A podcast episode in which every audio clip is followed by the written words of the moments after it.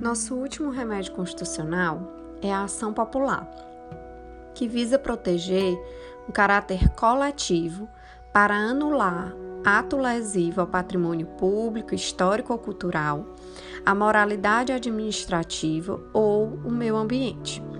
Defende direitos ou interesses difusos ou coletivos.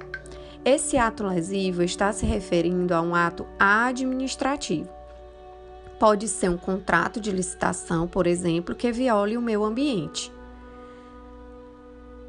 O autor da ação popular só pode ser o cidadão que é pessoa física nacional que tenha capacidade eleitoral ativa, ou seja, está no exercício dos seus direitos políticos.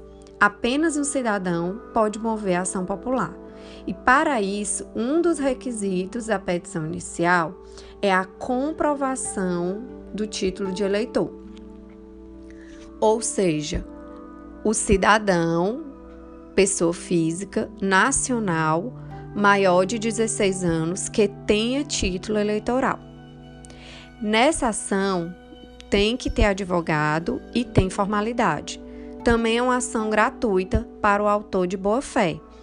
Porém, se a má-fé for comprovada, esse cidadão irá pagar custos processuais. O réu será a entidade da administração pública ou o beneficiário do ato lesivo.